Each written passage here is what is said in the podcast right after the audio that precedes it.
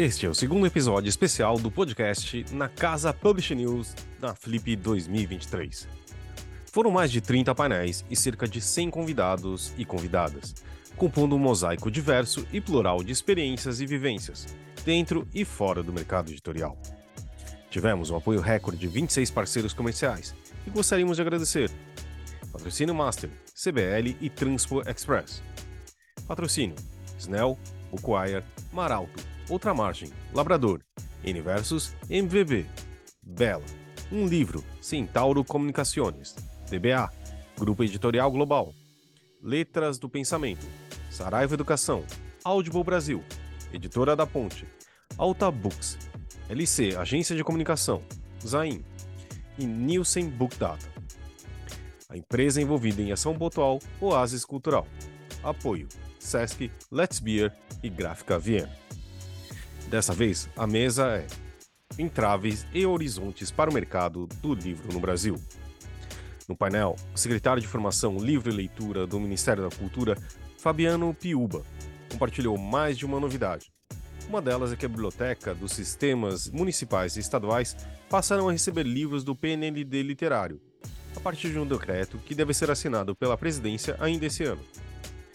A diretora executiva da Câmara Brasileira do Livro, Fernanda Garcia, compartilhou como a instituição vem agindo em termos de advocacy, como uma interface entre o setor editorial e o campo político. O livreiro e editor Alexandre Martins Fontes dividiu suas ideias expressas no Manifesto em Favor das Livrarias e voltou a ressaltar a importância da Lei Cortês. A economista Mariana Bueno, da Nielsen Book Data, comentou parte de suas reflexões sobre as restrições estruturais da demanda por leitura no Brasil, que se relacionam diretamente com a estagnação e as quedas do setor editorial, ano após ano. Esse podcast é um oferecimento da MVB Brasil, empresa que traz soluções em tecnologia para o mercado do livro. Além da MetaBooks, reconhecida plataforma de metadados, a MVB oferece para o mercado brasileiro o único serviço de EDI exclusivo para o negócio do livro. Com a PubNet, o seu processo de pedidos ganha mais eficiência. E já viu falar em POD? Impressão sob demanda? Nossos parceiros da Um Livro são referência dessa tecnologia no Brasil, que permite vender primeiro e imprimir depois, reduzindo custos com estoque, armazenamento e distribuição.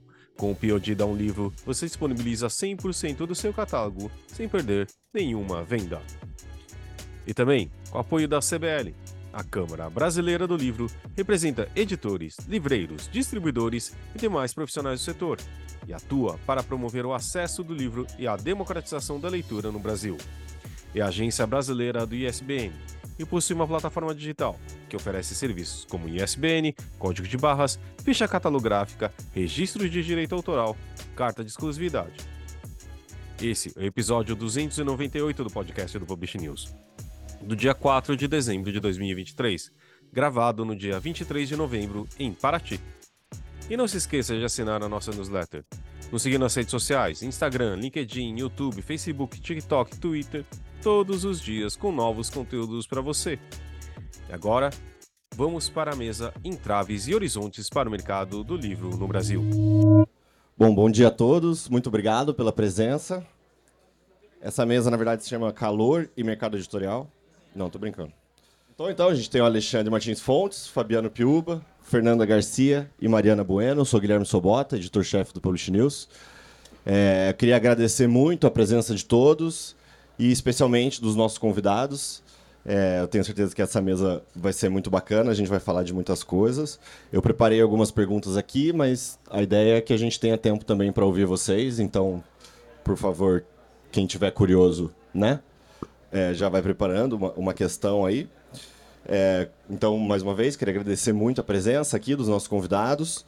É, eu acho que ter o secretário de Formação, Livro e Leitura do Ministério da Cultura conosco aqui na Flip, aqui na Casa Publish News, para discutir os assuntos do mercado editorial, já é em si um, um indicativo muito importante da postura do, do novo né, Ministério da Cultura. Então, eu queria começar contigo, Fabiano, secretário, após esse primeiro ano de trabalho, né, que eu acho que pelo menos inicialmente e talvez até hoje seja ainda um trabalho de reestruturação do ministério. É, eu queria te propor para passar rapidamente as ações específicas voltadas para a área do livro e leitura tomadas ao longo desse primeiro ano de trabalho. Então, a minha ideia aqui é fazer uma pergunta para cada um, e aí acho que pensei em cinco minutos para cada um, e aí a gente conversa mais em seguida. Por favor. É, bom dia a todos, todas e todos. É uma alegria estar aqui de novo na, na Flip. Fazia um bom tempo que eu não, não vim aqui a, ao festival. Estar aqui junto com a Fernanda, né, da Câmara Brasileira do Livro, que tem sido uma parceira, né? E um diálogo constante na promoção do livro no, no, no país, juntamente com, com o Ministério da Cultura. A Mariana Bueno, e conheci aqui pessoalmente também o, o nosso. Eu sei que é Martins Alexandre, Alexandre né? É, eu não estou vendo a nossa mesa aqui, você está vendo? Está aqui né? O Alexandre Martins Fontes, né? E a Martins Fontes tem uma história muito importante para a promoção e difusão do livro, da literatura no, no Brasil. Né? E é bom ver atravessando as gerações também, né? É, o Ministério da Cultura estava conversando ali fora com a Mariana e a Fernanda sobre o, exatamente um, um, pouco dessa pergunta, né? E eu estava comparando, olhando assim para Paraty, é, que o Ministério da Cultura, né? Ele foi. Se tentaram destruir o Ministério da Cultura, né?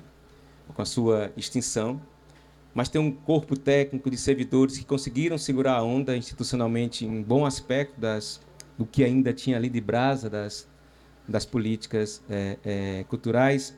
E mais do que só uma refundação ou uma reestruturação do, do Ministério, eu fiz uma analogia aqui com Paraty, que era uma espécie de um restauro. E não se faz um restauro né, de um patrimônio cultural, como é o caso do Ministério da, da, da Cultura, de uma hora para outra. Então, o primeiro semestre foi um trabalho de reestruturação, né, de restauro é, e de refundação do, do Ministério da Cultura, sob a liderança da ministra Margarete Menezes. E nessa reestruturação tem uma secretaria hoje. Estamos aqui com o Jefferson Assunção, que é o diretor de livro, leitura, literatura e biblioteca. Se levantei, Jefferson, que é baixinho igual a mim, para as pessoas lhe verem aí, né? É, o Jefferson é o diretor de livro, leitura, literatura e biblioteca. Já teve nessa função, inclusive no MINC, em outras ocasiões, na época do Gil e, e do Juca. Estamos aqui com a Naine Terena. A Naine é bem mais alta do que o Jefferson. A Naine é a diretora de Educação e Formação Artística, então está nessa relação né, com o Ministério da Educação, no componente de formação artística e cultural, no ensino formal, não formal, né? E também estamos com a Andressa Marques, que é a coordenadora geral de livro e, e, e literatura. Como estamos falando de, das políticas de livro e leitura, essa diretoria ela tem uma coordenação que é essa responsável por livro e literatura, que vai uma responsabilidade para o campo da economia criativa do livro, por exemplo, o âmbito da economia do livro, né, e do fomento à literatura. E tem uma outra coordenação, que é uma coordenação é, geral de livro e, perdão, leitura e bibliotecas, que está nessa coordenação a, a Aline Franca, né, que é bibliotecária, e tem o Sistema Nacional de Bibliotecas Públicas e também a, o, o PROLER, né, o Programa Nacional de Incentivo à Leitura. Então a gente está retomando o que temos de herança, o que temos de legado desse restauro, desse patrimônio cultural nas políticas de livro-leitura, mas numa estratégia de ter uma associação ali mais do que articulada, integrada, orgânica com o Ministério da Educação. Então, assim, não tem como a gente pensar uma política nacional de leitura escrita ou a reconstrução do Plano Nacional de Livro e Leitura né, sem esses dois ministérios compreenderem né, a sua corresponsabilidade, as suas corresponsabilidades em torno dessa política. Então, foi criado um grupo entre os dois ministérios. É, nós estamos com a expectativa, e aqui já, já finalizamos, lançamos alguns editais, como o Prêmio Carolina Maria de Jesus, que saiu o resultado, acho que segunda-feira, foi um prêmio voltado para escritoras, né? É, reconhecimento de obras inéditas. É, lançamos um, um, outro edital que foi o dos pontos de leitura, bibliotecas comunitárias, que visa reconhecer as boas práticas de promoção da leitura nos, nos territórios mais, mais diversos. No âmbito da formação, lançamos um edital chamado Escolas Livres, no programa Olhos d'Água, que é de reconhecer iniciativas de formação artística e cultural por instituições da sociedade é, é, civil. E nós estamos dialogando, os dois ministérios, com a Presidência da República, para a regulamentação da Lei da Política Nacional de Leitura e Escrita. Há uma expectativa de que essa lei ela possa ser regulamentada ainda esse ano. A gente tem tido, né, eu, Jefferson Andresa, reuniões com o chefe de gabinete do presidente Lula e com a estrutura também lá da, da Casa Civil, para a gente regulamentar essa lei, porque ela estabelece no artigo 4 a construção do Plano Nacional de Livro Leitura que é um plano que tem uma trajetória, né? tem um legado, inicialmente com uma portaria em 2006, depois um decreto em 2011, mas eram planos que estabeleciam ali diretrizes, objetivos, algumas linhas e eixos de ação, como a democratização do acesso, a promoção da leitura, a questão da comunicação e do desenvolvimento da economia do, do livro, e algumas sugestões de ações, como, por exemplo, implantar e modernizar bibliotecas, mas não tinham metas e ações dentro de um plano decenal. Então, agora, né, nesse próximo semestre, nossa, nosso planejamento aqui, no primeiro semestre de 2024, a gente cria uma metodologia, uma estrutura, porque a lei também estabelece de que esse plano tem que ser construído de maneira participativa. A gente realiza seminários, oficinas, né, dentre outras possibilidades e plataforma, para que no segundo semestre, no princípio do segundo semestre, a gente esteja regulamentando o Plano Nacional é, de Livre Leitura com as suas devidas metas e ações. Então, assim, a gente está um pouco nessa nesse estágio, digamos. Legal, obrigado. É, Mariana, as pesquisas anuais da Nielsen, né, com apoio do SNEL e da CBL, é, vem apontando para uma certa estabilização e até quedas anuais no tamanho do setor do livro, né? Quando a gente se encontra nas mesas assim, né, você sabe, eu gosto de te perguntar sobre uma análise muito interessante que você compartilha com a gente, que é sobre uma restrição estrutural de demanda, né? Ou seja, é uma é, uma questão de demanda de leitores e leituras que tem muito a ver com o tamanho do mercado editorial, né? Eu queria te... E aí isso tem a ver com, com o trabalho de políticas públicas, né? Então eu queria te ouvir um pouquinho sobre isso, pode ser? Bom, obrigada pelo convite, é um prazer estar aqui.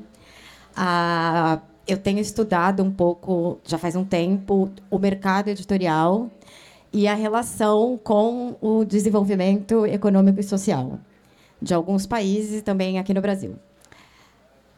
Eu costumo trabalhar com indicadores educacionais. Eu não, primeiro que é muito difícil você trabalhar com indicadores de cultura. Normalmente, quando a gente trabalha com indicadores de cultura, a gente vai trabalhar com acesso, ou seja, aquilo que é monetizado. Então, é o acesso ao cinema, o acesso e aí fica complicado, porque é uma produção cultural que não é monetizada, então não significa que aquelas pessoas não produzam e não tenham acesso à cultura. Então, eu utilizo ah, indicadores educacionais e eu utilizo muito o INAF e o PISA. Eu sei que existem críticas a, a, ao PISA ao INAF, mas eu acho muito difícil que a gente pense que, pense que é uma inversão ah, da colocação dos países ali naqueles rankings feitos, ou que a gente mude a situação ali dentro do INAF. Por que, que eu estou dizendo isso? Porque quando a gente pega esses indicadores, a gente percebe que parte da população brasileira ela não é nem demanda. Ah, o que, que eu quero dizer com isso? Uma coisa é você ter a dizer que há uma demanda que não se realiza. Ela está lá, mas por alguma razão ela não existe, mas ela efetivamente está lá.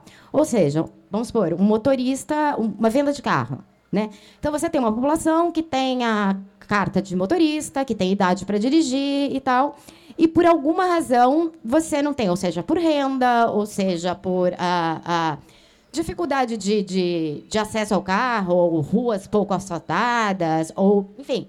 Você tem alguma restrição que essa pessoa não acesse o carro e não queira comprar o carro. Aí você tem políticas que podem ser feitas para essa pessoa acessar o carro. Né?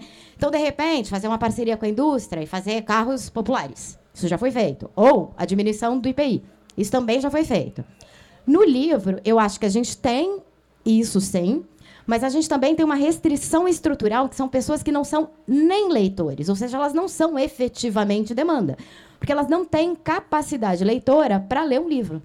Então, por mais que a gente queira alcançar esta pessoa, existe uma questão estrutural que impede com que essa pessoa acesse o livro. E aí sim, aí eu acho que a gente tem uma questão de política pública de como fazer com que essas pessoas acessem o livro é, e acessem essa, consigam ter capacidade leitora.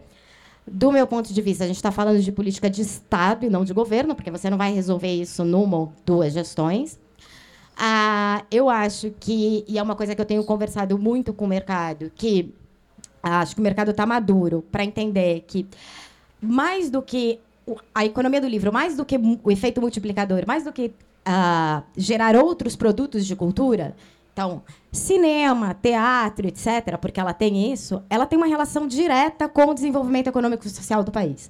É muito difícil a gente imaginar que tem um país desenvolvido que não tem uma população leitora ou capacidade leitora. E no limite, a gente está falando, de repente, de investimento direto externo. Quer dizer, uma coisa é você investir num país que seja produtor de soja. Outra coisa é você investir num país que seja produtor de microchip.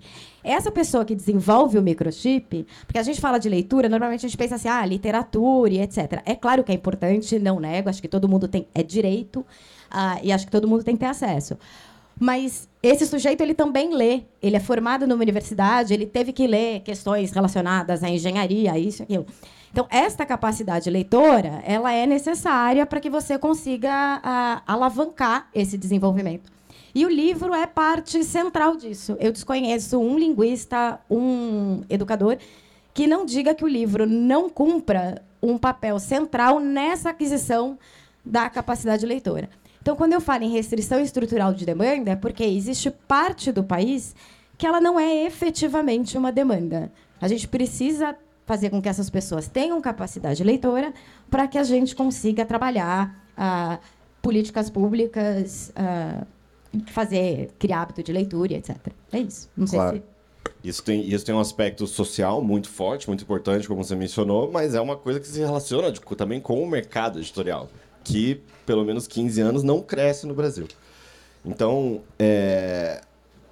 Alexandre, queria te convidar aqui para nossa conversa, porque um dos textos mais lidos do Publish News esse ano foi um texto seu, manifesto a favor das livrarias, né? que foi um texto que você leu na convenção da ANL, né? É, que era esse texto na verdade é um meio que um chamado, né, para as livrarias e outros players do mercado e outros players do setor à ação. Você poderia resumir um pouco essa, esse chamado, essa necessidade de ação? Com muito prazer. É, primeiro, quero agradecer o convite do, do Publish News. Estou muito feliz de estar aqui e muito feliz de estar em Paraty. De fato, é, a Flip é uma festa maravilhosa que reúne é, pessoas do Brasil todo, muitos vêm de fora do Brasil, para falar sobre literatura, para falar sobre livros, para falar sobre cultura. É de fato uma festa maravilhosa e muito feliz de estar aqui podendo também conversar com vocês sobre isso. É, veja, eu tenho é, lutado muito nesses últimos tempos. Para aqueles que não me conhecem, eu sou editor e sou livreiro. Né? E eu tenho dito que é, editores e livreiros estão necessariamente no mesmo barco. É, não existe editora é, saudável sem livrarias e, obviamente, não existem livrarias sem editoras. É, o meu, aquele texto que eu escrevi, na verdade, é, é um texto que aponta os principais desafios que as livrarias brasileiras têm, mas particularmente é, o que vem acontecendo na relação entre livrarias e editoras. É, eu não conheço um editor que viria aqui nesse encontro e dizer, olha, as livrarias não são importantes, o Brasil não precisa mais de livrarias espalhadas pelas suas ruas, pelas suas cidades. Eu acho que todos os editores defendem, todos os cidadãos brasileiros eh, reconhecem e defendem eh, as livrarias e a importância das livrarias.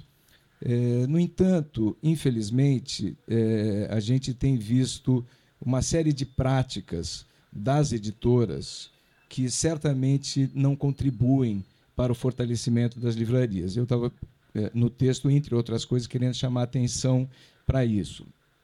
Do que, que eu estou falando, na verdade? Eu estou falando da editora que vende diretamente para o consumidor final, é, através do seu site, com descontos que as livrarias não podem oferecer.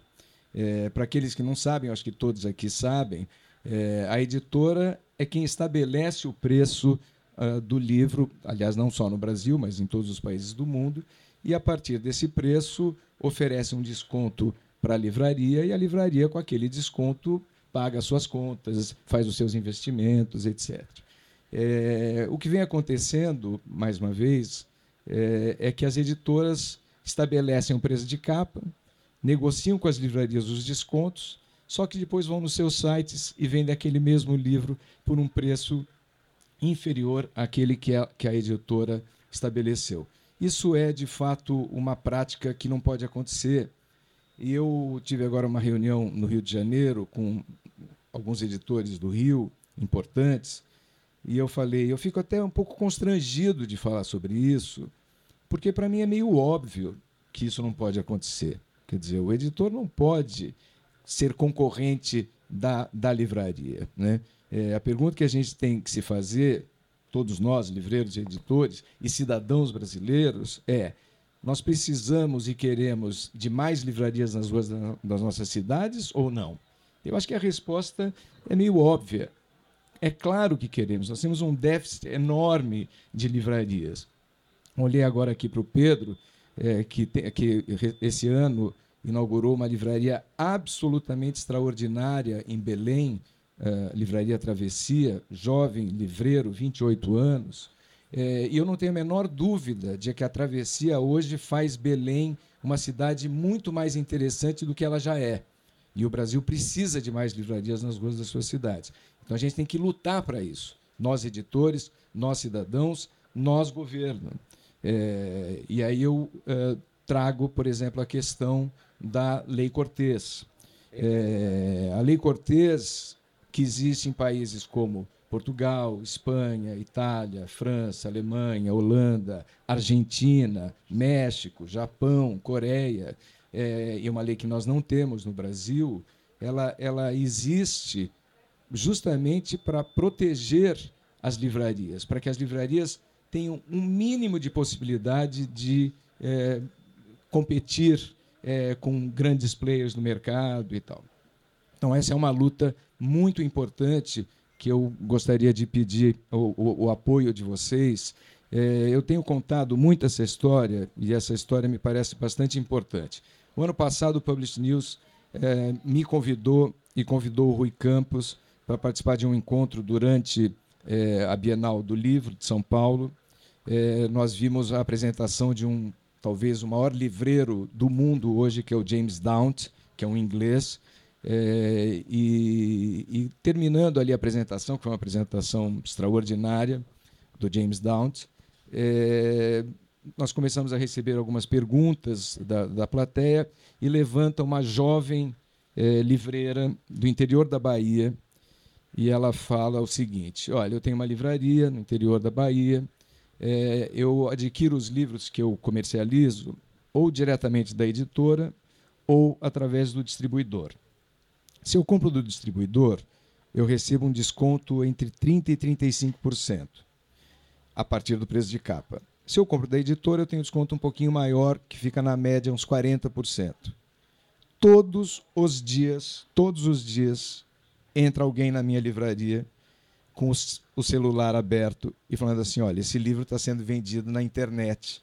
É, com desconto que ela não consegue nem receber diretamente da, da, das editoras.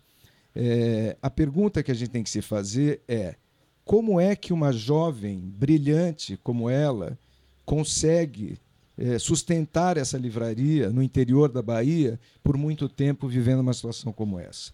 Então, o, o, o Brasil realmente precisa acordar para isso e a gente precisa definitivamente é, aprovar uma lei que minimamente permita que essa livreira é, é, não seja vista pelo consumidor como uma pessoa que está vamos lá, usando aqui uma expressão dura, roubando o consumidor, entendeu? Porque o consumidor ele não entende o que está acontecendo.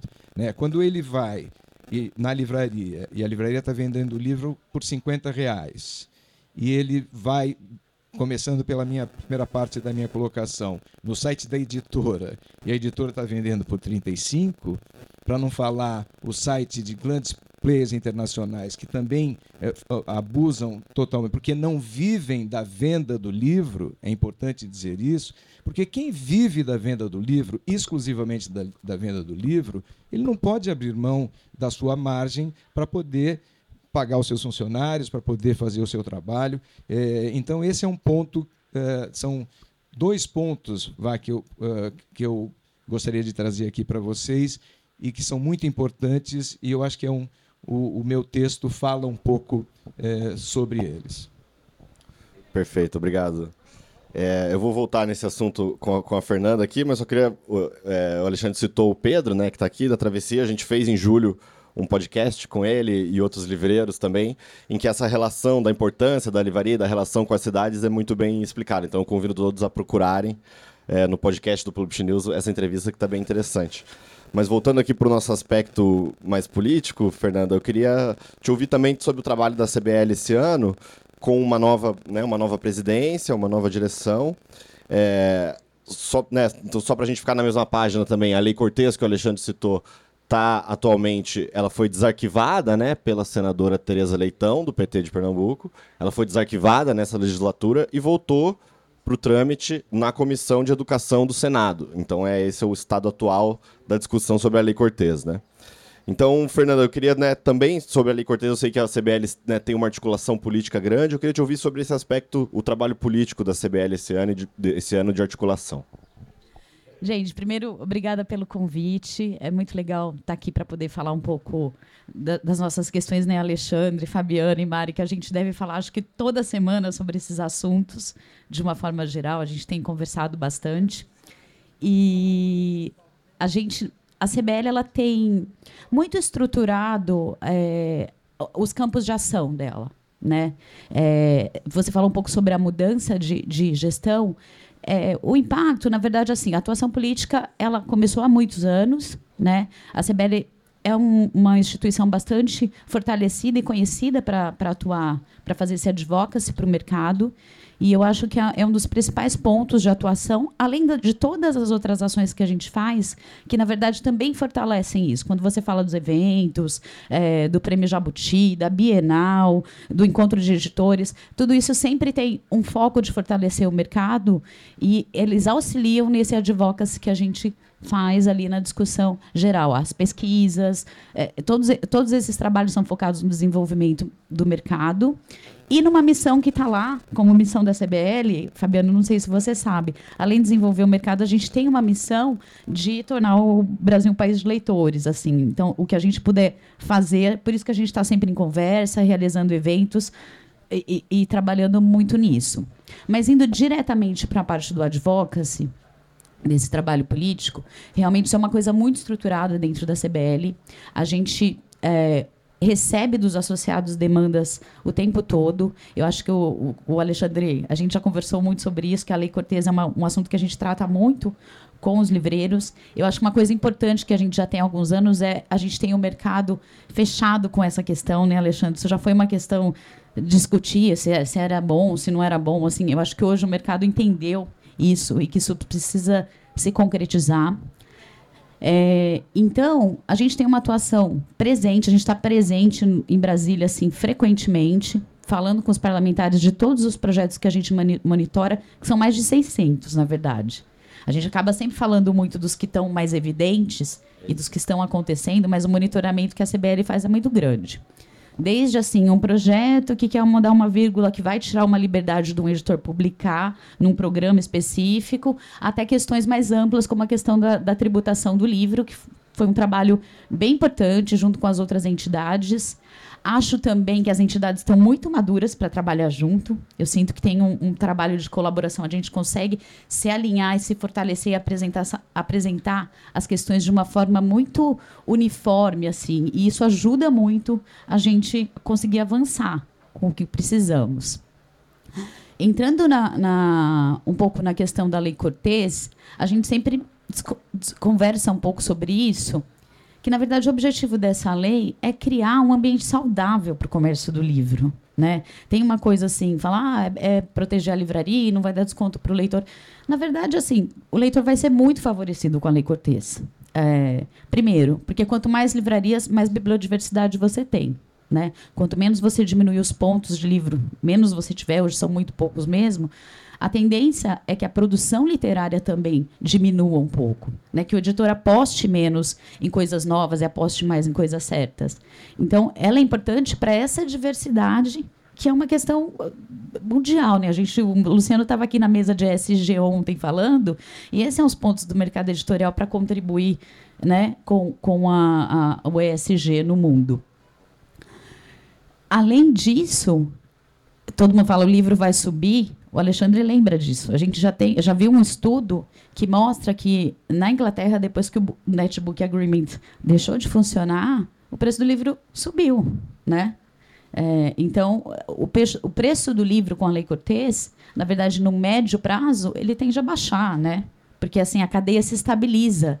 E eu acho que o mais louco disso tudo é que a gente está sempre assim conversando e tem algumas discussões mais acaloradas e no fundo está todo mundo com o mesmo objetivo e o mesmo propósito, né? É, tanto as editoras quanto as livrarias. A gente tem sentido isso é, do poder público também. A, a, a, essa notícia que você deu é excelente. Né, de que um decreto deve ser assinado até o final do ano para a gente efetivamente andar com essa política pública, porque, como, como a Mari comentou, é, também é, é, um, é, um, é um ponto essencial a gente conseguir fazer uma transformação e ter um país de leitores de fato para o mercado se estabelecer. Né? Então, eu acho que é, é todo mundo junto mesmo. Não tem outra forma da gente avançar é, nesse sentido. Mas o, o, a gente, do ponto de vista bastante prático, a gente busca ouvir sempre os associados, fazer esse trabalho de envolver todas as associações e discutir, construir consenso e levar isso para Brasília, e levar isso muito fortemente, pegar no pé, né, Alexandre? Olhar tudo mudou, mexeu, mexeu, não andou, tá parado, ligar lá, vamos pedir uma, uma reunião, vamos fazer uma audiência pública, e aí as coisas vão andando, né? Tanto para o que, para o que precisa acontecer, quanto para o que não pode acontecer, como foi o caso da taxação de, do livro. Eu acho que, no geral, é isso. Não sei se eu respondi sua pergunta. Legal. Tudo bem aí, gente? Calor? Alguém tem alguma pergunta já? Guilherme, eu tenho mais uma rodada. Eu gostaria de fazer um complemento ao que a Fernanda acabou de falar em relação à lei. Eu acho que é muito importante. É, eu tenho certeza que tem muitas pessoas que conhecem aqui detalhes da lei, mas eu diria que é possível que a maioria não conheça. Veja, explicar um pouco do, do que se trata a lei, na verdade. Primeiro, é, esse projeto de lei que está hoje no Congresso diz o seguinte: que as livrarias não podem oferecer descontos superiores a 10% a partir do preço de capa nos lançamentos, e se considera lançamento nesse projeto de lei os primeiros 12 meses. Então, o um resumo é: não se as livrarias espalhados pelo Brasil não podem dar descontos superiores a 10% a partir do preço de capa nesse período de 12 meses. Mas eu quero transformar isso aqui em alguns números. É, o Brasil publica hoje por volta de 13 mil novos títulos por ano. É, eu tenho uma livraria na cidade de São Paulo, tenho certeza que muitos conhecem, a Livraria Martins Fontes, ali da Avenida Paulista. Nós, naquela livraria, temos 200 mil títulos para pronta entrega. Então, se eu comparar só com o que nós temos para pronta entrega na nossa livraria, os lançamentos representam 6% daquilo que nós fornecemos ali. Então é importante dizer o seguinte: a lei ela vai controlar, vá, ela vai regulamentar o desconto de 6% dos livros que estão à disposição do consumidor brasileiro. 94% ou mais, na verdade, as livrarias vão continuar vendendo com o desconto que quiserem e tal. Então, nós não estamos falando de uma lei que vai é, congelar os descontos, vai impossibilitar os descontos. Não, nós estamos falando de uma lei que, mais uma vez, regulamenta uma, um percentual muito pequeno. Aí vocês perguntam, mas então para que serve uma lei que regulamenta só 6%? Os lançamentos são muito importantes no dia a dia de uma livraria. É, e quando o livreiro perde o seu cliente, porque ele deixa de visitar a livraria quando ele quer comprar um lançamento, esse livreiro tem um problema de fato é, muito sério. É, a, é, essa lei existe, por exemplo, na França, só dando mais detalhes para vocês. Na França, eles consideram lançamento o período de 24 meses, ou seja, são dois anos. E o desconto máximo na França é de 5%. Eu tenho um filho que passou agora esse ano em Paris, e quando ele chegou, ele falou assim: Eu não conheço uma cidade no mundo com tantas livrarias espalhadas pelas suas ruas. E eu falei: se você for perguntar para cada um dos livreiros de Paris por que, que eles estão lá e o que, o que permite que eles estejam lá, eles vão dizer porque nós temos uma lei que regulamenta é, essa situação e dá oportunidade para que as livrarias, no mínimo em relação aos lançamentos, é, estejam é, trabalhando em condições de igualdade. Então, essa lei, de fato, ela é muito importante e é muito importante que seja dito para todos que não é uma lei que vai acabar com os descontos dos livros, longe disso, na verdade. É, uma lei que vem para fortalecer as livrarias. E eu repito.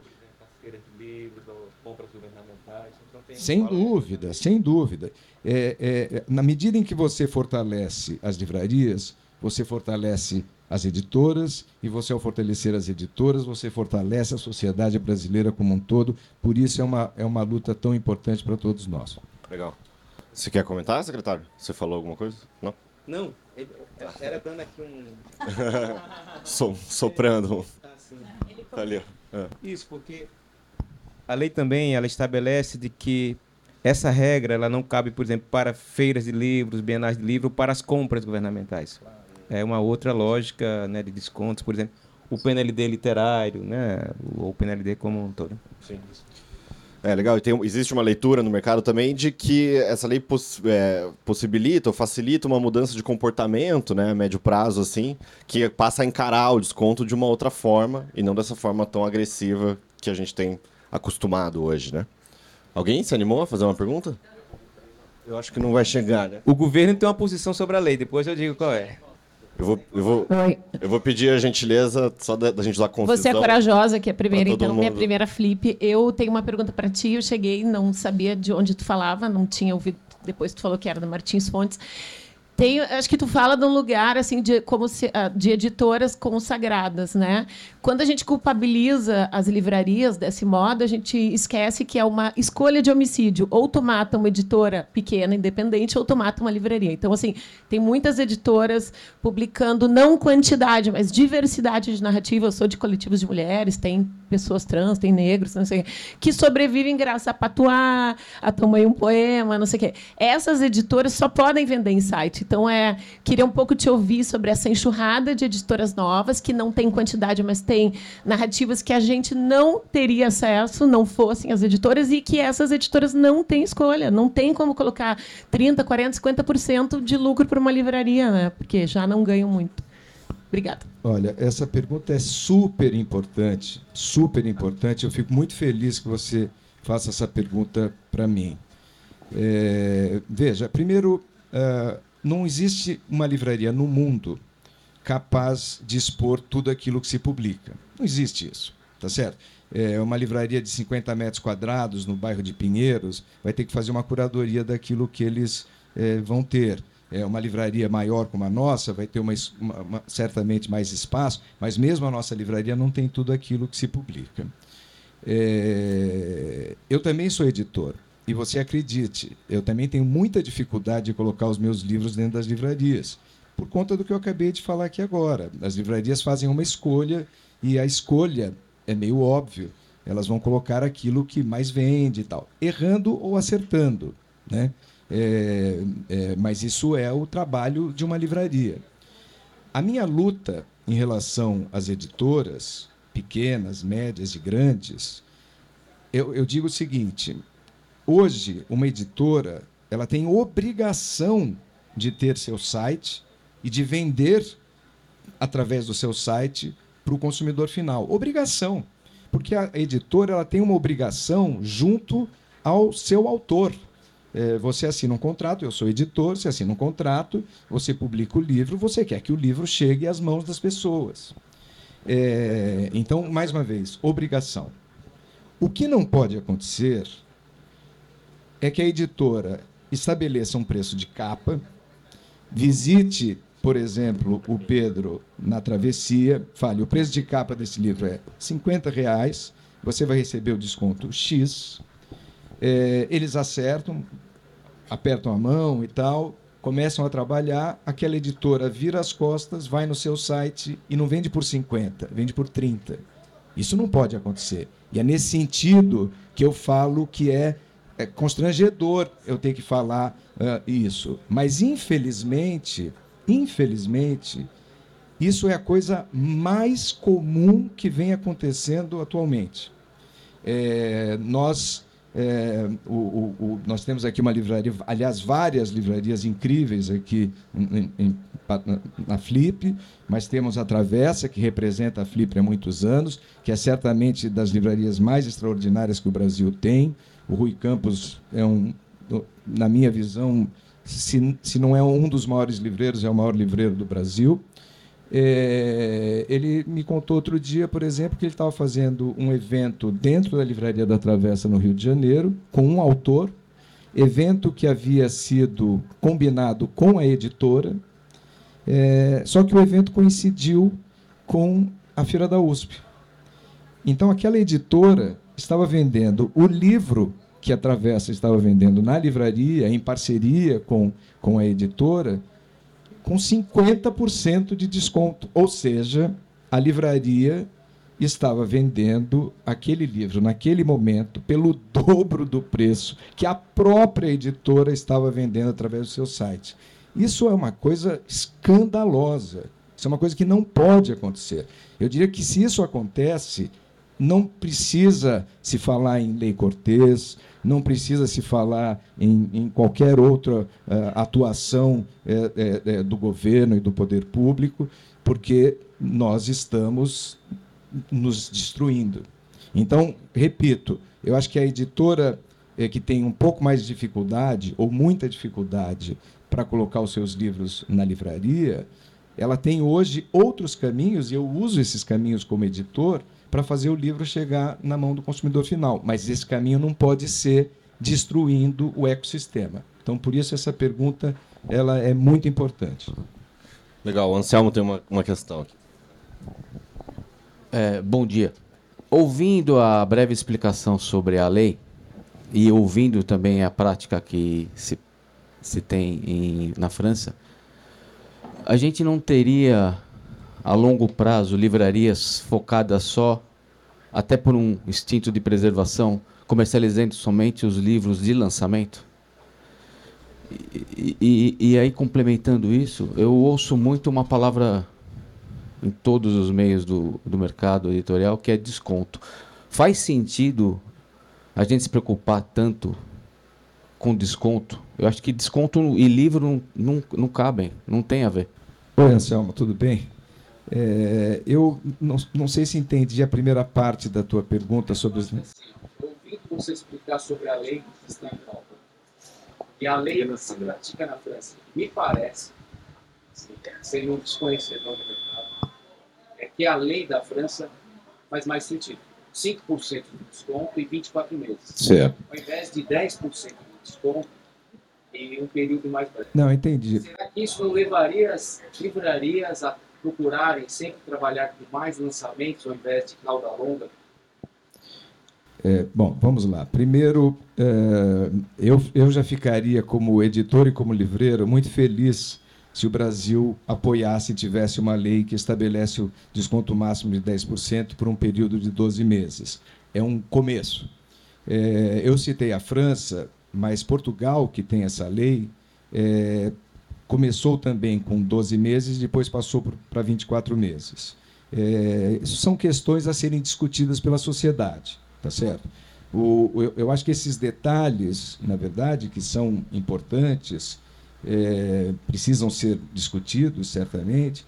É, não é o que é, não é o que a gente deve estar discutindo nesse momento. Quer dizer, o que a gente deve estar discutindo é um a importância da lei é, o papel que a lei tem na preservação do ecossistema, no fortalecimento das livrarias, e eu, pessoalmente, acredito muito é, na importância das livrarias, no papel das livrarias, e eu acho que qualquer iniciativa é, que fortaleça as livrarias terá certamente o meu apoio e eu vou estar ajudando a estar lutando a favor.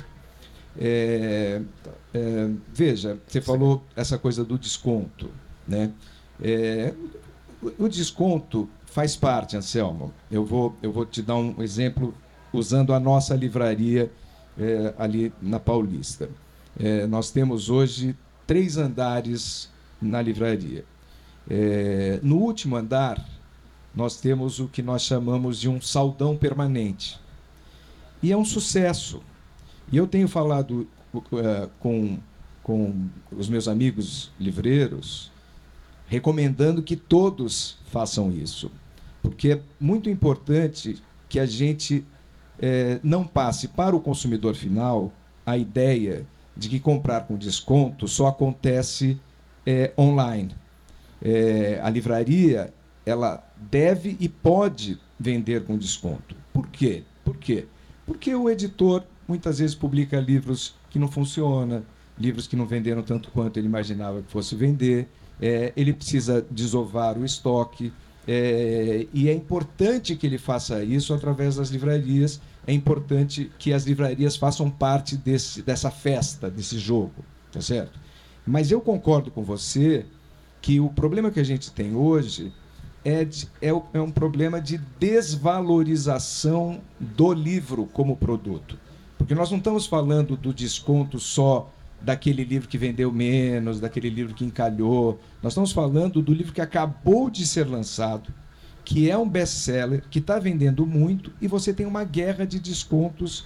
É, isso é o que destrói é, é, o mercado. E, é, e, é, e eu não tenho a menor dúvida, eu sei que não é fácil, porque eu sou editor também, é, que a editora iniba esse tipo de abuso. Mas certamente as editoras têm um poder para inibir. Eu tenho usado a seguinte imagem: se você quiser comprar um iPhone na Amazon com desconto, você não compra. Não compra, você não encontra. Por quê? Porque a Apple não permite. Entendeu? É, é, a editora, vou falar mais uma vez, eu sei que isso não é uma coisa fácil, mas se, se as editoras juntas tivessem a coragem é, de chegar para o uh, livreiro que está uh, abusando e que está uh, criando uma situação difícil para as livrarias de uma maneira geral e deixasse de fornecer, pronto, aquele livreiro deixa de fazer aquele estrago. É, vou falar mais uma vez, não é uma coisa simples, mas a gente tem que lutar nesse sentido. Eu tenho lutado como editor é, é, para que os nossos livros, é, é, principalmente os lançamentos, é, não sejam vendidos por descontos que destroem o ecossistema de uma maneira geral. Pode falar. Bom, eu pedi para falar porque a Nielsen monitora diversos mercados no mundo, né? Agora a gente juntou com a GFK, né? Então a gente fez uma fusão com a GFK. Então a gente tem Portugal, tem é, passou até França, uh, um pouquinho da Alemanha. A gente inclusive monitora a Polônia, que tem uma lei. E o que a gente observa é que isso não acontece, assim. Então, independente países que têm lei ou países que não têm lei, as livrarias continuam vendendo aquilo que elas já vendiam, né? Então você não tem um impacto no longo prazo de vender mais a, a, a best-seller do que a cauda longa. É, não, né? Os lançamentos, não. não. Então, isso não acontece, assim. Isso, a gente fez um estudo para a Polônia, inclusive, sobre preço fixo, e foi bem interessante, porque o mercado polonês ele criou um gás depois a, a, da, da, da Lei Cortez. Ah, então, acho que não... E e acho que o preço é uma questão mesmo. Eu concordo com o Alexandre. Há uma percepção, inclusive há pouco tempo a gente teve um influencer falando de que o livro era muito caro e tal. Há uma percepção de que o livro é caro. Eu costumo dizer assim, sim, para determinadas classes sociais, o livro é caro, mas preço não é uma variável. Preço é uma variável que tem relação com alguma coisa, com renda. Então aí a gente está falando de renda, porque aí o aluguel é caro, o teatro é caro, o cinema é caro, tudo é caro. Então, se você pegar a classe C, D e E, sim, o livro é caro, assim como a vida é caro, o transporte é caro.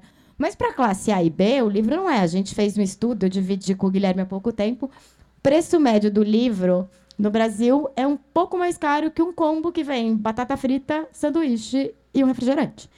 Então, não, para essas classes sociais, elas gastam mais no final de semana, num teatro, numa Não, e não estou dizendo que não, o teatro não precisa custar aquilo, entende?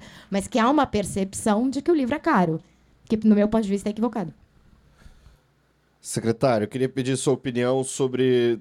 Queria te ouvir um pouco, na verdade, né? Sobre a relação do, do setor editorial que a gente está falando aqui com as políticas públicas do Ministério, né? especialmente livre leitura, mas também de incentivos, por exemplo. Né? Eu, eu, eu tenho a impressão que os outros setores da economia criativa que a Mari citou no começo é, tem uma relação um pouco melhor assim com as questões de incentivo, né? especialmente o setor audiovisual do que o de livro leitura, é, o, do que o nosso, né, o, nosso setor editorial. Então eu queria te ouvir um, o, o que pode ser feito de repente para aprimorar um pouco essas relações e se isso faz parte, né, da, do, do, trabalho da, da, secretaria também.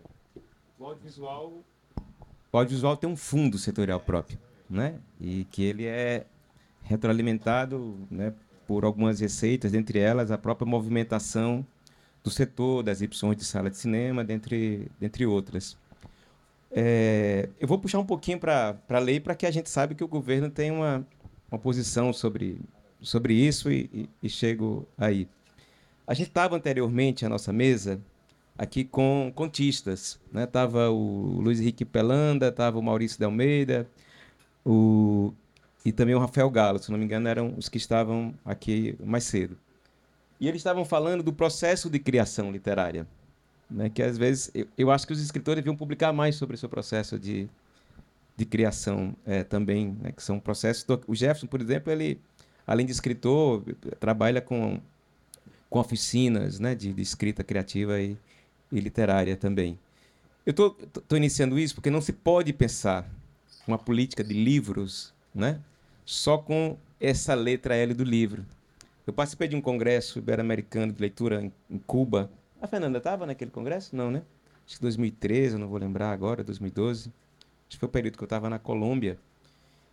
E, e apresentei um, uma conferência lá chamado Letra L, né? Depois mudei para Leitura e Liberdade, em, em, que se perguntava com quantas letras L se desenvolve políticas públicas, né, para o setor. Então você tem o L de livro, você tem o L de leitura, obviamente, né? É, aliás, eu gosto de contar uma história muito curiosa sobre isso. Afonso Romano de Santana, quando foi presidente da Fundação Biblioteca Nacional, é, ali na redemocratização do Brasil, e que havia mudanças de ministros bem frequentes né, naquela, naquele momento, de cultura, no qual a, a Biblioteca Nacional era vinculada e ainda é, em que ele ia apresentar, por exemplo, o PROLE, que é o Programa Nacional de Incentivo à Leitura, e os ministros, ele me disse os nomes de todos, mas eu não vou fazer aqui essa contar esse segredo, né? É, mas leitura é uma, é uma responsabilidade da, do MEC, não é, não é nossa. Né? E, e o Afonso respondia da maneira fabulosa. Ele dizia: Ministro, quando eu estou falando de leitura, eu não estou falando de leitura. Eu estou falando de leitura. Né? Ou seja, é impossível a gente pensar uma política para nosso setor, para nosso campo, que não traga essas outras dimensões. Uma política ali do livro, na perspectiva da economia é, é, do livro, né? uma política na perspectiva da promoção da leitura, da formação de leitores, né, que a Mariana é, é, trouxe aqui, porque eu penso que o sujeito central de qualquer política né, para o nosso campo é o leitor. É o leitor como sujeito da política pública para a nossa área. Né? É, e não exatamente apenas, temos uma pesquisa muito importante, inclusive era parte da metodologia do CERLAU, Unesco, eu trabalhei durante dois anos dirigindo a área de leitura, escrita e bibliotecas, e tinha essa metodologia que é aplicada aqui pelo IPL, por outros países também da, da região, e que tem ali variáveis importantes, né, pra, tanto para o próprio mercado se organizar em termos ali de tendências, mas também para o poder público planejar suas políticas públicas. Mas às vezes quando a gente apresenta a pesquisa, que a gente espreme, é saber quantos livros o brasileiro, ou argentino, ou mexicano leu ao ano. Ah, o brasileiro leu 4,7. É, ou seja, esses livros que a gente para no, no meio, né? 4,7 livros ao ano, não sei se ainda a última diminuiu um pouquinho, né? É, e isso com a leitura né, dita como obrigatória nas escolas né, e universidades, e quando você tira o ambiente educacional, isso cai para 1,7, próximo de 2, alguma coisa assim. O que nos revela também que a escola não tem sido capaz de formar o leitor para a vida inteira. Você sai desse ambiente mais ali da educação formal e você vai largando um pouco a leitura. E muito mais importante saber quantos livros argentinos, os brasileiros ou os mexicanos leem, que isso é importante para a gente, é uma informação muito, muito importante, é saber o que somos capazes de fazer com aquilo que a gente lê. Desenvolvimento, que aí vem um outro L nesse, nessa conferência que eu coloco lá no final. Tem um L de leitor, tem um L de lugares onde estão as livrarias, eu vou já chegar nelas, que é naquilo que o Paulo Freire traz para a gente, né? da leitura como uma prática de liberdade. A leitura é um ato de liberdade, Paulo Freire diz. Por isso que a gente aprende a ler, ele diz, né? A gente aprende a ler para escrever as nossas próprias histórias, né? Aí traz um outro conceito, que é o da bibliodiversidade, né? Que dizem que é, foi inventada, ou ali pelo menos traduzida, capturada ali, né? É, pelo, pelos chilenos, né? pela Liga dos Editores Independentes do, do Chile, em que traz uma dimensão da bibliodiversidade num primeiro momento, pelo menos essa é a minha leitura, mais numa perspectiva do mercado, de você ter uma bibliodiversidade que possa contemplar né, um, ali essa diversidade da produção do mercado editorial, mas depois esse conceito se amplia de pensar uma bibliodiversidade compreendendo a diversidade de vozes, as múltiplas vozes da, da, da, da produção né, literária, da produção do conhecimento, enfim. Então, para nós, lá no Ministério da Cultura, Jefferson, Andressa estão aqui, a gente está recuperando, né, ou capturando de novo essa palavra da bibliodiversidade, porque ela vai ser a matriz para a gente. Né? Ela tá, vai ser não, ela está sendo a matriz é, para a gente. Tem dito, inclusive, que os quatro eixos do, do Plano Nacional de Livre Leitura já não, não são suficientes, né? É, que são democratização do acesso, promoção da leitura, eu já falei aqui e tal, né? E a gente está dizendo, pelo menos eu estou dizendo lá, que além desses quatro eixos, a gente tem que criar os eixos, certo? Que é a diversidade, por exemplo, certo? Que é a cidadania, que é os territórios. Então, pensar uma política de livro, leitura, literatura, bibliotecas, é pensar também né, que esses eixos nos atendem, nos correspondem, mas eles têm que ser mais abrangentes na cidadania, na diversidade, né, nos territórios, nas políticas afirmativas, inclusive. Né? Eu lembrei aqui o Paulo Freire, quando traz essa história de que a gente aprende a ler para escrever a nossa própria história, né? A Conceição traz o conceito de escrevivência, né? É, enfim. Mas voltando para a lei, que eu acho que é importante a gente trazer para ela, é, essa é uma lei que já vem sendo conversada há muitos anos, há pelo menos mais de uma década, certamente. E o mercado ele não tinha uma posição coesa em torno disso. Então, uma lei que vá para o Congresso ou que vai contar com o apoio do governo federal, que não tem uma coisa no mercado, ela não se viabiliza. Porque, às vezes, né, as instituições e as pessoas dizem que são a favor, mas tem uma coisinha no Congresso chamada lobby, entendeu? Então, ali você está fazendo a movimentação, é legítima, certo? Para inviabilizar determinadas leis, por exemplo, né? Então, assim, o que é que a gente percebe enquanto governo, né, Jefferson e Andressa? É de que hoje você falou isso, Fernanda, há uma coesão, certo? Entre as editoras, entre as livrarias, né? É, e compreendendo desde um. Nós conversamos, Jefferson, né? tivemos reuniões com o presidente do SNEL, o CID, tivemos reunião com a nossa presidenta da, da, da CBL, a. Silvani. Silvani. Silvani ou Silvani. Silvani, né? Tivemos com a, a, a, CBL, né? A gente teve com todo mundo, a, a BEL, a NL, né? E todo mundo está a favor desse momento. Então, assim, essa coesão ela é importante para a gente aprovar essa, essa lei. Então, assim, a gente está com um cenário muito favorável, é, compreendendo que a institucionalidade das políticas públicas ela, ela é um, uma dimensão ou um vetor muito importante. A gente tem uma, uma lei da Política Nacional de Leitura e Escrita, que pode parecer uma lei morta, porque o que estabelece, eu demorei a compreender isso, e aqui finalizo. O que é, é, é, é, estabelece política de Estado não é só as leis. As leis são importantíssimas, né? e sem elas a gente não consegue avançar. Enquanto secretário de Cultura do Estado de Ceará, eu tive esses últimos oito anos como secretário lá, a gente é, atualizou a legislação cultural e criamos algumas leis novas. Foram 11 novas leis, né? para atualizar um pouco essa dimensão e para criar marcos legais para que a secretaria e a política cultural possa estar desenvolvendo. Por exemplo, no Congresso tem uma lei importantíssima, que é a do marco é, é, do fomento cultural, que é uma lei de autoria da, da deputada Áurea Carolina, é, lá de Minas Gerais, do pessoal de Minas, ela não se candidatou à reeleição, e da Benedita da Silva, aqui do, do, do Rio de Janeiro, que é uma lei que vai criar um regime próprio de fomento à cultura. A gente ou está no MIROSC, né, que é a lei do marco regulatório das organizações é, da sociedade civil, né, ou da lei 866, que para nós da cultura a gente chama que é a lei do cão, né, porque não consegue compreender a dinâmica, a organicidade da, da, da própria cultura. Então, uma obra civil é, é compreendida da mesma forma que uma obra de arte. Né? Então, essa é uma lei importante a gente compreender. Em sendo aprovada, ela vai ser uma grande mudança de paradigma para o fomento da cultura no Brasil. A lei né, do, do, do, preço comum ou do preço justo, como alguns estão chamando, porque não é mais a lei do preço fixo, né, a lei do preço justo ou do preço comum, ela vai trazer ali uma equidade, né? ou uma competição mais equânime entre aquele que cria, entre aquele que edita e entre aquele que faz ela circular. E a livraria, eu vou, eu tive em Belém, se eu soubesse eu tinha tivesse sido eu tive lá no MIC e tive no seminário lá de que a gente fez de cultura e educação. Por que é que eu estou dizendo isso? Porque a livraria ela é um ponto de cultura. Ela é um centro cultural.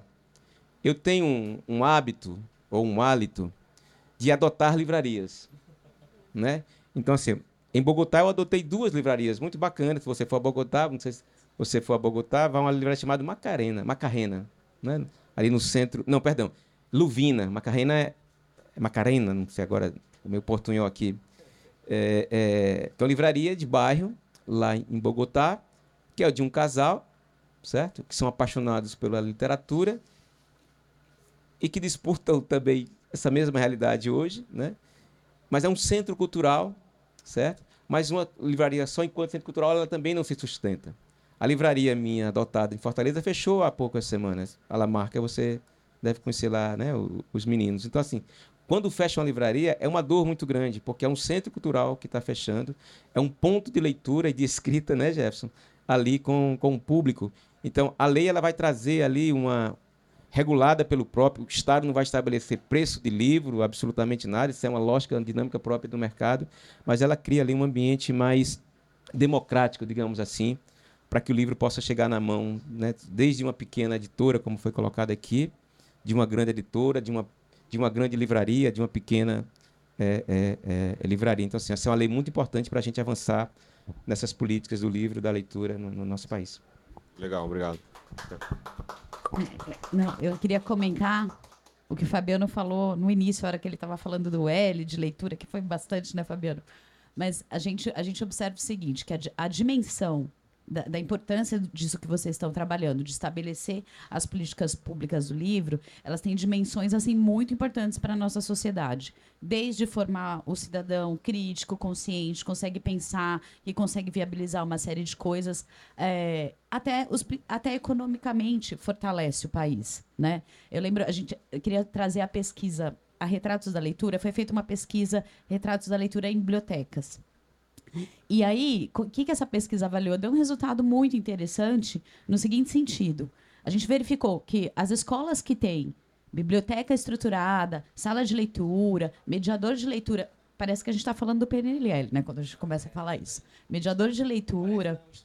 É, é, é, a gente viu isso na prática. O que, que aconteceu? Os alunos que têm essa estrutura, eles, obviamente, se saem melhor em todas as matérias, inclusive em matemática. Porque, assim, a, a gente formar um cidadão que consegue ler e compreender, a gente está preparando um cidadão para tudo, né? para o mundo. E a gente cresce como país. Então, economicamente, também é importante que a gente estabeleça esse plano. Era só esse comentário que você estava falando da dimensão do L. Não, é só complementar o dado que ela deu, porque essa pesquisa é muito legal e, inclusive, assim, quanto mais baixa a renda, maior o rendimento do aluno quando você tem sala de leitura. E o papel, quanto mais baixa a renda, maior o impacto da biblioteca. E o mais interessante é que, mais do que o acervo, mais do que o acervo, o maior impacto é o mediador. Então, quando você tem um mediador, o rendimento. É, é claro que a serva é importante, mas é maior e quanto mais baixa renda, maior ainda. É, que é o L de leitura, né? que é dos, dos mediadores de leitura ou dos agentes de leitura, como a gente queira, promotor de leitura. Na Colômbia chama de promotor de leitura. Oi. É, não é a retratos geral, é uma específica que foi feita, é retratos da leituras em, em bibliotecas. Está no site do Instituto Pro Livro. O Bartolomeu de Campos Queiroz, a última vez que eu, eu tive aqui com o Bartolomeu, em, não vou lembrar mais o ano, aqui na Flip, quando lançou aquele festival, festival não, aquele manifesto literário, né, que, que ele que escreveu o texto. O Bartolomeu disse que quando ele viajou muito o Brasil, né, e ele chegava na cidade e fazia uma pergunta a um transeunte, né, é, às vezes uma pessoa já idosa, um adulto, né, ou uma criança, e perguntava onde é que fica a biblioteca aqui da cidade, né? E ele conta isso com muitas narrativas. Né? Uma delas me marcou muito, que ele que perguntou para um menino numa feira que ele que ele estava no interior de Minas, não vou lembrar a cidade, acho que Papagaio, não vou lembrar. Acho que Papagaio não, acho que Papagaio é a cidade dele. É, onde é que fica a biblioteca? O menino pegou na mão dele e foi até a biblioteca. Né? Então, assim, nós em 2010. Ih, já entrou um bichinho aqui no meu nariz. Desculpa. É, saiu, acho. Senão vai, vai navegar aqui por dentro de mim e a gente conversa. Ah, não, tá ali, ali. É, em 2010, nós conseguimos zerar, Guilherme, o déficit de, de municípios sem bibliotecas. Né? Isso era uma meta que estava vinculada à presidência da República, né? ao presidente Lula, ali à época. Era uma tarefa, começamos ali em 2006, né? o Jefferson era o coordenador de, dessa área. Em 2010 a gente conseguiu, né? porque estava finalizando ali o, o governo também, e era uma meta do presidente, o Juca Ferreira, à época, era o ministro, ele, ele olhava para mim e não, não via nem sequer uma pessoa, um ser humano ali, entendeu? Ele olhava para mim, faltam quantos municípios, né? Então, assim, a gente conseguiu. Eu liguei para os 50 ou 40 prefeituras que faltavam. E tem um prefeito que eu lá quero saber de biblioteca aqui. Né? Então, hoje, nós já temos mais de mil bibliotecas municipais fechadas. Nós implantamos essas bibliotecas, junto com os sistemas estaduais de bibliotecas públicas, né? Então a estratégia não é mais implantar essas bibliotecas, é reabri-las, né? E modernizá-las ou implantá-las em distritos, né? Em outros, em outros territórios da, daquele, daquele município, porque a gente compreende que a biblioteca, tal como a livraria, também é um centro cultural, né? Enquanto secretário lá do Ceará, a gente fez uma, uma modernização, uma reforma na biblioteca, mas a gente derrubou as paredes tudinho que tinha no meio, né? Para que tivesse um acesso livre ali a, a, a, ao livro e tal. Então, a política de bibliotecas ela é fundamental porque ela estabelece o acesso, né? mas ela estabelece também um ambiente para favorável, digamos, para a promoção da leitura, mas que ela não pode estar despregada da comunidade, né? com a realidade né? daquele município ou do território onde é ela está. Por isso que tão importante quanto uma biblioteca parque, certo? É uma biblioteca comunitária. É que está lá no seu território fazendo acontecer o livro chegar nas mãos das crianças, sobretudo, e dos jovens. Então, assim, o nosso Sistema Nacional de Bibliotecas Públicas, ele incorpora agora tanto as bibliotecas estaduais, municipais, como também as bibliotecas comunitárias, os pontos de, de, é, de leitura, né? É, e o que eu vou trazer aqui para vocês, a gente está nisso já foi aprovado, digamos assim, pelos dois ministérios e, e, e, e, também pela presidência da República. Eu tive numa, acompanhando a ministra numa reunião recente com o presidente Lula, né? E o presidente Lula ontem, inclusive, de novo, anunciou, né, mais uma vez, que no Minha Casa Minha Vida, né, vão ter bibliotecas. Do valor do empreendimento 250, né, Jé? 1.250 bibliotecas. São 1.250 conjuntos habitacionais. E daquele valor né, global daquele investimento para a obra, 1% tem que ser para áreas comuns né? E a gente conseguiu colocar 0,5%, metade, para bibliotecas nesses lugares. A gente está chamando de biblioteca, mas são pequenos centros culturais, né? Ali, de leitura, etc. Né? É, e a outra coisa é que o PNLD literário, né? o PNLD fez 85 anos, né? é uma política de Estado. Né? É, nem um pandemônio conseguiu destruir o negócio. Né? É uma política de Estado né? É, e que agora né, a partir do próximo ano, vai se inserir, além das escolas, né, das bibliotecas escolares, as bibliotecas públicas, municipais, estaduais e comunitárias. E as bibliotecas do conjunto Minha Casa Minha Vida. Isso vai ser um impacto que as bibliotecas de acesso público, digamos assim, vão ter anualmente livros chegando às, às, às, às coleções atualizadas, os lançamentos, etc. e tal. Mas qual é o nosso desafio hoje com a FNDE? É de, voltando para aquela palavrinha chamada bibliodiversidade, certo? De como as editoras que hoje né, é, publicam essa bibliodiversidade de uma, de uma outra dinâmica, inclusive às vezes territoriais, elas cheguem nas compras governamentais é, também. Mas só para finalizar mesmo, certo? Porque eu comecei dizendo que o fundo setorial tinha um. um, um e o audiovisual tinha um fundo setorial, mas eu me esqueci de desenvolver o raciocínio. Né? Quando houve a isenção fiscal do PIS, COFINS e PAVEP né, para o mercado editorial, para editoras, livrarias, distribuidoras, etc. e tal, né, é, havia um compromisso, um pensamento de criarmos um fundo setorial próprio para o livre a leitura, onde 1% né, do faturamento pudesse estar retroalimentando é, é, é, as políticas de livre-leitura. O Fundo Setorial de Audiovisual, isso foi muito pacificado. Né? Nós não conseguimos por quê? Porque não há coesão, como há uma coesão hoje em torno da lei do preço comum, não havia, não sei se há, certo? Uma coesão do fundo, perdão, do mercado editorial, né? É, para a gente pensar a possibilidade da recriação do fundo, o que daria força política também, né, Jeff? Para a gente recriar o antigo Instituto Nacional do Livro, que a gente está com a proposição. Eu passei lá pelo menos cinco anos no MINC tentando, junto lá, dentro do governo e no âmbito também da, da sociedade, com, com o mercado, a gente ter um fundo setorial e ter o, o Instituto Brasileiro de de livros como criou o IBRAM, por exemplo. Né? Só que o Instituto Nacional do Livro foi criado lá em 1937. Na verdade, é de novo uma, uma recriação e a gente compreende que traria um grau de estrutura e funcionalidade é, importante.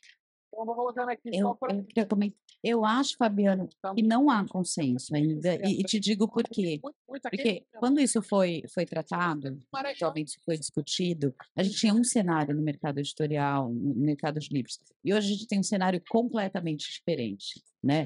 A Mariana, com todos os números da cabeça dela, ali a gente está falando, ela está pensando, caiu, caiu, caiu, caiu, caiu, as margens diminuíram.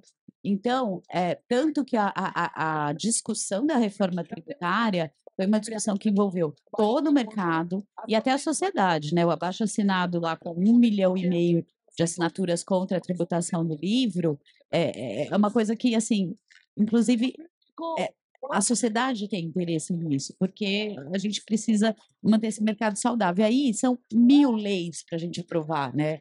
É a política do, do, da concorrência justa, sei lá, cada hora é o nome que a gente dava, mas ela é Cortez, é, é, é, o PNLL, é manter a, o livro com, com alíquota zero. Então, eu acho que talvez a gente não tenha um ambiente favorável nesse momento para instituir esse fundo. Eu acho que a gente precisa tratar desse mercado que está que tá precisando de, de, de, cuidados. Aí sim a gente consegue pensar nisso. Eu não, eu não vejo neste momento isso acontecendo, muito honestamente, Fabiano. Mas, é, é, mas eu acho que a gente realmente tem que instituir essas coisas. Assim, pensar como se movimentar nesse sentido. Mas é, é não, não, vejo agora. Por conta dos números, acho que a gente precisa reverter algumas coisas para poder pensar nisso. Já, já, passou do tempo, mas o Alexandre vai concluir. Não, não, eu, eu, eu acho que a gente já vai fechar aqui. Na verdade, eu queria deixar aqui uma declaração pessoal. É, eu comecei dizendo que eu estava muito feliz de estar aqui com vocês, agradecendo o convite da, do Publish News. Feliz de estar aqui com a Mari e com a Fernanda, que são minhas amigas pessoais mas particularmente feliz de estar aqui ao lado do Fabiano. É, eu diria que nós lutamos muito nesses últimos tempos para que a gente tivesse sentado aqui ao nosso lado uma pessoa com a capacidade, com a sensibilidade dos dois aqui, do Jeffrey e do Fabiano, e eu fico muito feliz, de fato, de ouvir tudo que você falou aqui, é, e eu não tenho dúvida nenhuma de que se a gente tem alguma chance de melhorar esse país, e falando particularmente em relação ao mercado editorial e livreiro, é, fortalecer o mercado, fortalecer as livrarias, fortalecer a sociedade brasileira, a leitura, os leitores, etc., é através é, de pessoas como vocês. Muito feliz, de fato, de estar aqui ao lado de vocês. Vocês contem sempre comigo também.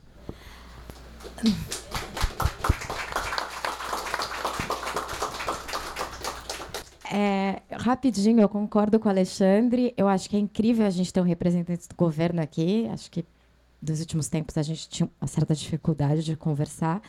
Eu uma certa eu olhando pro eu olhando pro, pro, pro mercado, eu estudo o mercado há muito tempo, e olhando para o mercado, assim, é, é, eu olho do ponto de vista do desenvolvimento estratégico, do desenvolvimento econômico social, é um mercado estratégico, é um mercado muito pequenininho, mas que tem um efeito multiplicador tanto para a economia quanto para a sociedade que é gigantesco. E é um mercado que, assim como outros, ele precisa do governo e de política de Estado. É isso, gente. A gente acabou o tempo. Muito obrigado pela presença de todos. Obrigado aos nossos convidados. Secretário.